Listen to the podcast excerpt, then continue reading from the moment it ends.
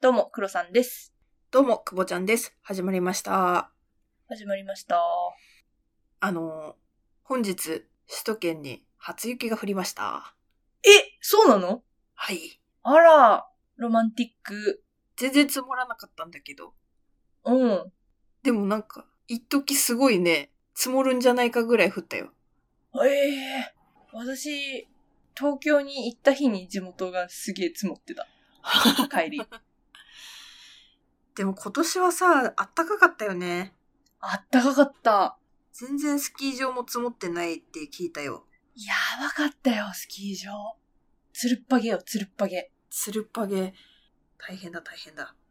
大変だったと思うよ、すごい。稼ぎ時に。この話してるけど、スキーもスノボも一回もやったことないんだよね。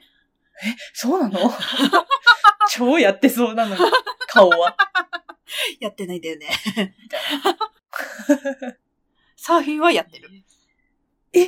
そうなのかっこよすぎるだろ。サーフィン乗れるのボードに。乗れたね、その時は。はあ。え、結構ちゃんとやってたってことサーフィン。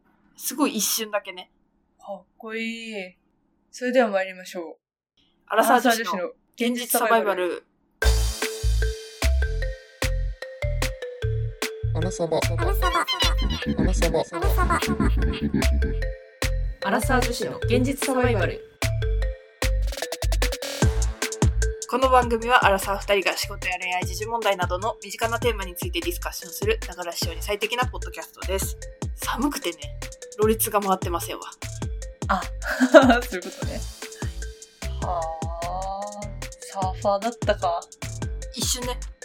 私もね、チャレンジしてよ、オーストラリアにいた時おー、いいじゃん。それこそ本場ですもんね。うん。でもさ、教えてくれてた会社のお兄さんにさ、うん。何度溺れても浮かび上がってくるねって言 われた。なんか、素質あるよって言われた。でもさ、海外でサーフィンするのすごい怖いんだけど、あ、そうサメに食われそう。ああ、あるって、やっぱ、だよねだよねうん、オーストラリア特にそうだよ。なんかこの辺は、シャークアタックが最近あったから行かない方がいいとかさ、おお結構ある。ガチだうん。ぜひ、じゃあ、スノボに挑戦してみてください、今度は。確かにでもなんかさ初心者が調子乗ると絶対骨折するって言うからさいや、危ないよ。だから教室行った方がいいよ。そうだよね。初心者教室みたいな。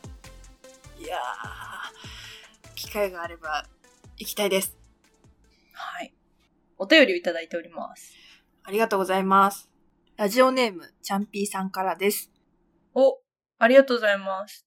黒さんくぼちゃんこんにちは酒とつまみと二人ごとというポッドキャスト番組をしているちゃんぴーと申します知ってます聞いてます。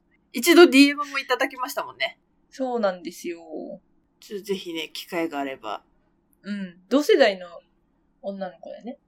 そうですね。2023年ラストの最新回を聞いて、え、くぶくろ二人とも彼氏できたんですかと、おめでとうございますを言いたくてメッセージしちゃってます。ありがとうございます。ありがとうございます。やはりドライな感じで流しながら発表するところがらしくて好きです。おめでとうござい ます。ありがとうございますなんだけどさ、ドライな感じで流しながら発表しないとやってらんない のよ。いつ別れるかわかんないから。ちなみにまだ続いてるよね。あ、そうね。はい。あ、よかっ続いておりまたす。ね。それと、黒さん日本へお帰りなさいです。もう書いちゃったけど、ただいまでした。対面収録も新鮮でございました。お二人の配信はずっとずっと聞かせていただいてます。配信通知が来た日に即聞いてます。嬉しいマでジすか、ありね。がとうございます。そして多分ためなのです。というかためなのです。私は平成5年生まれです。同じでしょうかですね。同じだな。同じだ。同じです。おー。30になったね。ということもあって、いろいろわかるなというエピソードが多いし、そんなお二人に聞きたいことがあります。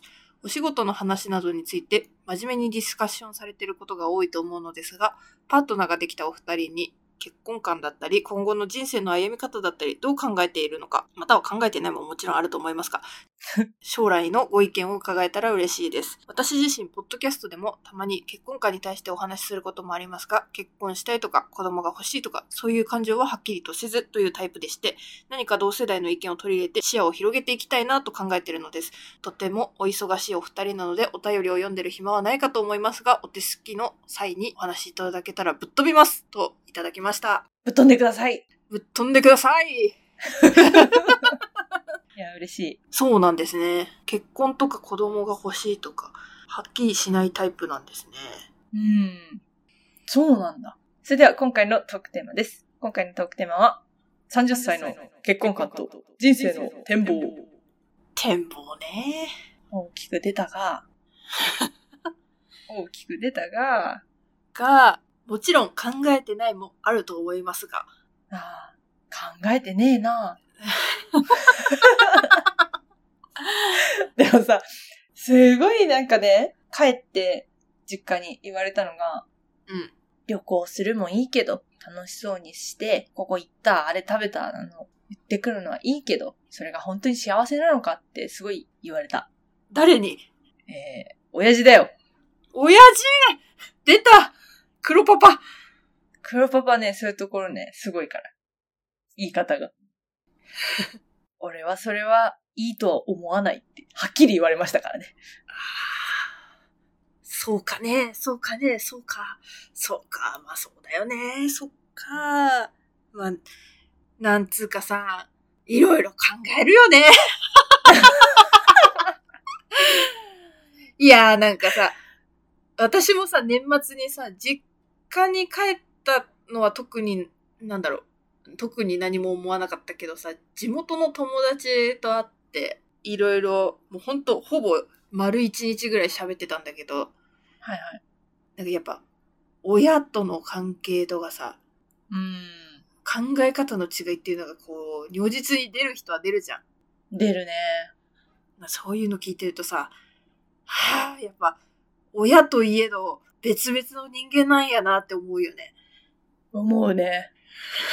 その価値観とかがさ、時代もそうだし、ずっと地元にいた人と、そうやって黒さんみたいに外に出てきた人ではまた考え方も違うだろうし、仕事してる人と専業主婦、共働きの人と専業主婦でずっと来た人とかもまたさ、違うしさ、うん、なんか、そりゃいろいろあるよね。正直さ、その私の人生と親の人生って真逆なのね。あ、はい、私は知ってますよ。だから、余計合わないよね。その価値観の差っていうの出ちゃってさ。だしさ娘がそんなそんなさ真逆のことをやってるとさおそらくだけど気づいてないかもしれないけどちょっと自分の人生を否定されてる感もさあー、あるのかなあるのかもしれんよなるほどね気づいてないかもしれん自覚はないかもしれないけどねそっか、それは悪いことしたな。 素直でいい子あ、ちょっと今、腑に落ちたわ。ああらそうこれね年末に友達と話してた時に同じこと言ったうーん。え、その子の親とその子、全然違う人生なのえっとね、それは結構ね、どっちかっていうと旦那さんにずっとおんぶに抱っこだったお母さんとうん自立して自分で稼いで主婦業もこなしてみたいな娘、私の友達。ああーじゃあ友達も結婚はされてるんだ。そうそうそう。うーん。とのこの価値観の差というか、なるほどね。なんでそんなこと言うんだろうみたいなことを言われた時に、いやいやいや、みたいああ、ありがとうございます。 な。 なんで私が、私がなん だろうすげえ納得しちゃった。うん。だからね、まあ、これは価値観の差ですよ。弟もさ、人生全然違うからさ、私の。うん。だからさ、なんかの表紙にね、そんなにあれだよ、シリアスな場面じゃないんだけど、なんかの表紙で、もう全然価値観違うからさって言ったらすっげえ怒られた、その後。超大喧 嘩。え別に良くないそれでって思ったんだけど、私は。うん。それがすごい触ったらしくて。だって価値観が違うなって気づけるのって経験値とかが多い方が気づくからね。そっか。だってその人たちはもうそれが正しいこと、幸せで、幸せの定義はこれって信じて生きてるわけだからさ。うん。いろんな価値観に触れ合った人の方がそれは俯瞰で見れるよね。確かに。じゃあ、私は俯瞰で見れていたのかな。うん それが余計に腹立つんだと思うんだけど。まあ、そうだろうね。うん。出てっちゃった。や、やっとんな、お前 も。不器用だな。でもね、私その弟のね、家庭がすごい好きで、うん。あれを見てるとね、私の結婚観もだんだん変わってはきていて、はいはいはい。ちょっと結婚してもいいかなとは思ってる。おお。じゃあ誰とっていうとこが問題なんだけどね。あのね、一番刺さったのはね、0歳の赤ちゃん。おお、なんでこれは大切だわって思った。やっぱ尊い存在だという、こ神々しいものに見えた。う見えたね。だよね。ちょっと子供欲しいなって思ったし、おお。その後幼児、ガキンチョたちに対してちょっと優しくなった。あの、黒おばさんが。そう、あの黒おばさんが。ちょっとまだね、あの、8歳、9歳とか10歳あたりはイラッとするけ ど。ちっちゃい子がね、割と大丈夫になったかもしれない。おかげさまで。すごいわ。いくつぐらいまでにとかはあるのイメージ。えー、なくない あの、苦労しないで埋める時までには埋めたいなとは思っていいけど、もう手遅れだよね。 それで言うと。いや、まだ、まだ大丈夫じゃないあと2、3まだい年けぐるらかないだったら。うん。なんかさ、やっぱ不妊治療とかさ、考えちゃうと、ハードルすっごい上がるんだよね。そうね。だから、それまでにって思ってたけど、ちょっともう、ギリギリだから、まあ、我々、そもそも結婚するところから始まりますからね。そうそうそう。逆にさ、逆にさ、もう出来込んでもいいかなって思い始めてるよ、私は。あ、そう。じゃあ作っちゃえば。逆に作りに行くの、そうそう。作りに行くんだったらそれは結婚するよ。そう。な、なんつうのなんかさ、ぶっちゃけさ、一人の時間もさ、欲しいなって思っちゃうとさ、なんかその、イベントがない限りさ、子供を、よし、作ろうみたいなさ、欲しいみたいになることってさ、やっぱその、親戚に子供が生まれたとかさ、うん。そんぐらいの影響がないと、確かにな。なんかモチベーションがそこに向かない。なるほどね。確かに。まあ、できたらいいな、くらいだよ、今は。そうそうそうそうそだうから。まだすね、そこまでね、いけてないんだよね。うん。で、またお金の問題もあるからね、それは。ちょそう、やっぱ、無からにはね、苦労してほしくないし、そうそう、子供にね。経済的に余裕のある人生にしてあげたいな。二十歳までは、じゃあ、十八まではか。成人するまでね。そうそうそうそう。って思うと、うーん、どうなんでしょうっていうところですね。ただ、私、子供ができちゃえば、それに伴ってさ、お金セーブするし、お家も買おうと思って買うし、とかなんか、ういろいろね、人生が進むなとも思ったんだよね。逆に。そうなの。全部、準備、環境を整えてから、はい、じゃあ産みましょう、じゃなくて、産んじゃった方が早い気がする。それはね、わかる。うん。なんかそっちの方がうまくいく気がするって言ったらすごい失礼かもしれないけど。なんかさ、独身ってさ、あらゆる可能性があるじゃん。うんうん。それこそずっと生涯独身で行く可能性もあるし、事実婚とかいう、なんかパートナーみたいな感じで行く場合もあるし、それこそ結婚して、でも子供はいないっていう可能性もあるし、結婚して子供を、か家族も増えてみたいな感じの人生も、なんか全てに対しての可能性があるじゃん。あるね。それがさ、なんかある種限定されればさ、結構、何指標となるものができるからさ、いろそうんなパターンを考えて、なんか一喜一憂したり、足とかなきゃ腰とかなきゃっていうのが少なくなるっていうか、考えが結構シンプルになるうんうんうん。気がしてて、その基盤ができるというか。あの選択肢多すぎない方が選びやすいっていうマーケティングの手法と一緒ですね。そうそうそうそう。って思うと、でさ、なんかさ、よくわかんなくなってさ、変なところにさ、お金突っ込んじゃったりするぐらいだった ら、うん。基盤は欲しいよね。うん。本当にそれは思う、最近。だからそれ目的でちょっと結婚したいとか子供欲しいって思っちゃってるところもある、正直。全く同意。基盤が欲しい。そう。結婚、うんそれが結婚なのか何なのかわかんないけど、基盤が欲しい。一言私は好きだよって言ってるかその一言がなかなか言えないんだよね。アラサー女子の現実サバイバルなんかそれ、その基盤軸で言うと、最近なんかだんだんその環境に対する価値観がすごい変わって、はい。その、日本にいるときはさ、やっぱさ、職場で長く仕事したいとかさ、スキル上げたいみたいな方にさ、結構注力しちゃってたのね。だから残業も苦じゃなかったし、正直。わかるやっわてたかんだる。けど、うん。変わりまして、時間がたくさんある人生、いいなって思っちゃったのよ。おー私さ、このスペアタイムを、その子供のことを考えたりとか、今後の人生設計考えたりとかに使えるなって思うと、ちょっと私、現状の職場環境を離れられないのね。おーということはだよ。今私、日本に帰りたいっていう気持ちがすごく薄れてる。なるほどね。イギリスで生活の、生活を続ける。そうね。イギリスかヨーロッパ圏ではしばらくはもうちょっといたいなって思うし、生活の基盤というか、今後何十年か、うん十何年かは、こっちのベースで生きていきたいなってちょっと思っちゃってるよね、今。おーかっこいい。かっこいいんだ、これ。えー、かっこよくないなんか、でも全部保険じゃん、言うたら。そうかな。うん。だって時間も保てるし、まあ給料も悪くないし、って考えるとね、保障制度とかも多分割といいと思うから、おー市民権取れればね。じゃああれか、市民権を取るところから、まず目標みたいな感じですかね。そうね。もうそこからやりたいな。こんなこと親に言えない。あー、親は帰ってきてほしいんだ。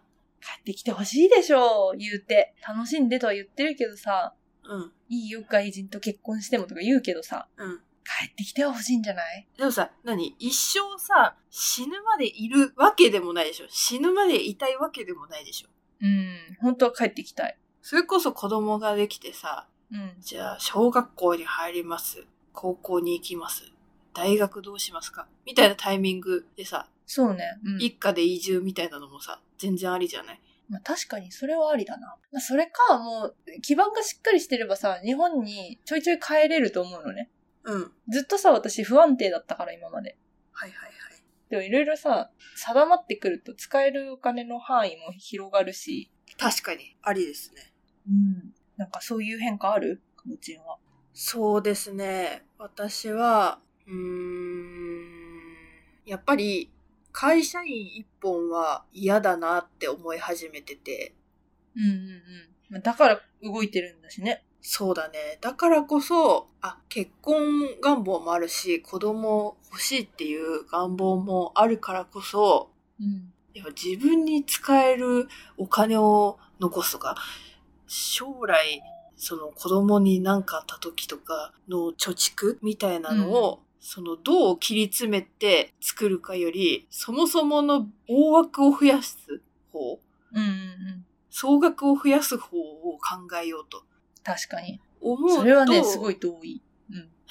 そう思うと、やっぱ、で転職っていうのももちろん考えたことあるんだけど、うん。それって本当に私がやりたいことなのかなって思うと、そう、黒さんが言うように、融通が効くような働き方をしていくんだったら、転職よりももう一軸を増やすみたいな方が将来というか理想だなって思って、今いろいろ、まだ全然動けてはないけど、情報収集してるみたいな感じですかね。なるほど。で、今の仕事は続けつつって感じか。そうあする、と。そうですね。最大のリスクヘッジだと思い ます。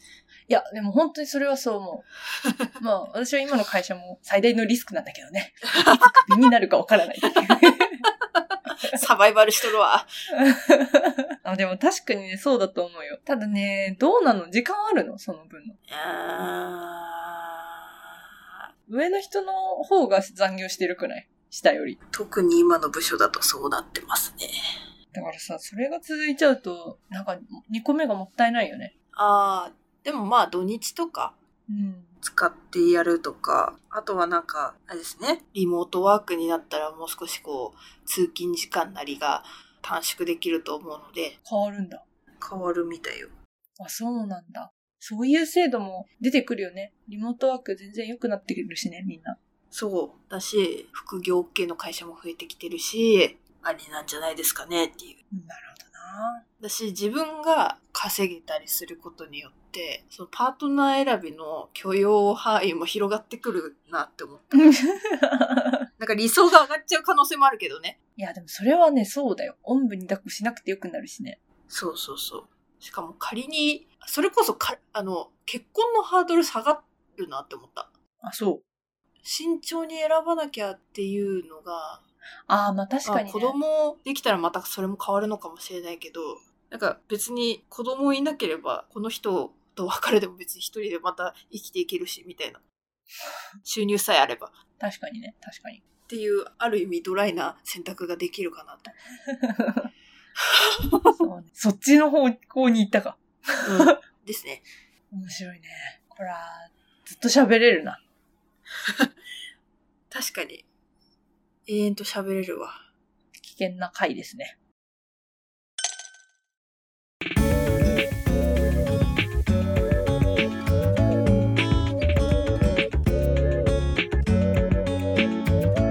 なんかさ、ポッドキャスターのさ、うんアラサー世代をさいっぺんに集めてさもうそれこそ平成5年のみでもいいよいそうだよね、割と。割といそうなんかそういう回やりたいねやるか。人によっては全然違いそういや、全然違う。だって、くぼちんと私だってさ、うんベース似てるかもしんないけど、仕事に対する価値観全然違うじゃん。確かにだから、そういうのとかもね、見えて面白いと思いますよね。ぜひ、皆さんの結婚観も伺えると嬉しいです。ですたまにいるもんだって、もう彼氏と何年も何年も付き合ってるけど、結婚願望ないから海外に来ましたみたいな 言ってる人いる。おおそこまで振り切ってるそう。だしさ、どうしてるの彼氏って言うと別に別れてもないんで一応まだ付き合ってますみたいな。 おお振り切ってんねね、なんか強えなって思いながら見てるけど。その話も新鮮なんでぜひ聞かせてください。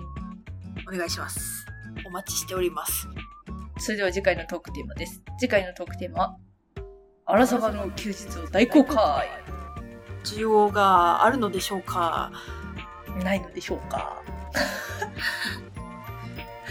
一応ね、サバイバルしてるからね、休日も有効に使ってるんじゃないかっていうふうに思われてる方もいらっしゃると思うんですけど、まあ、さっきのくぼちんの話もあったからね、まあ、理想と現実をお話ししたいなと思ってます。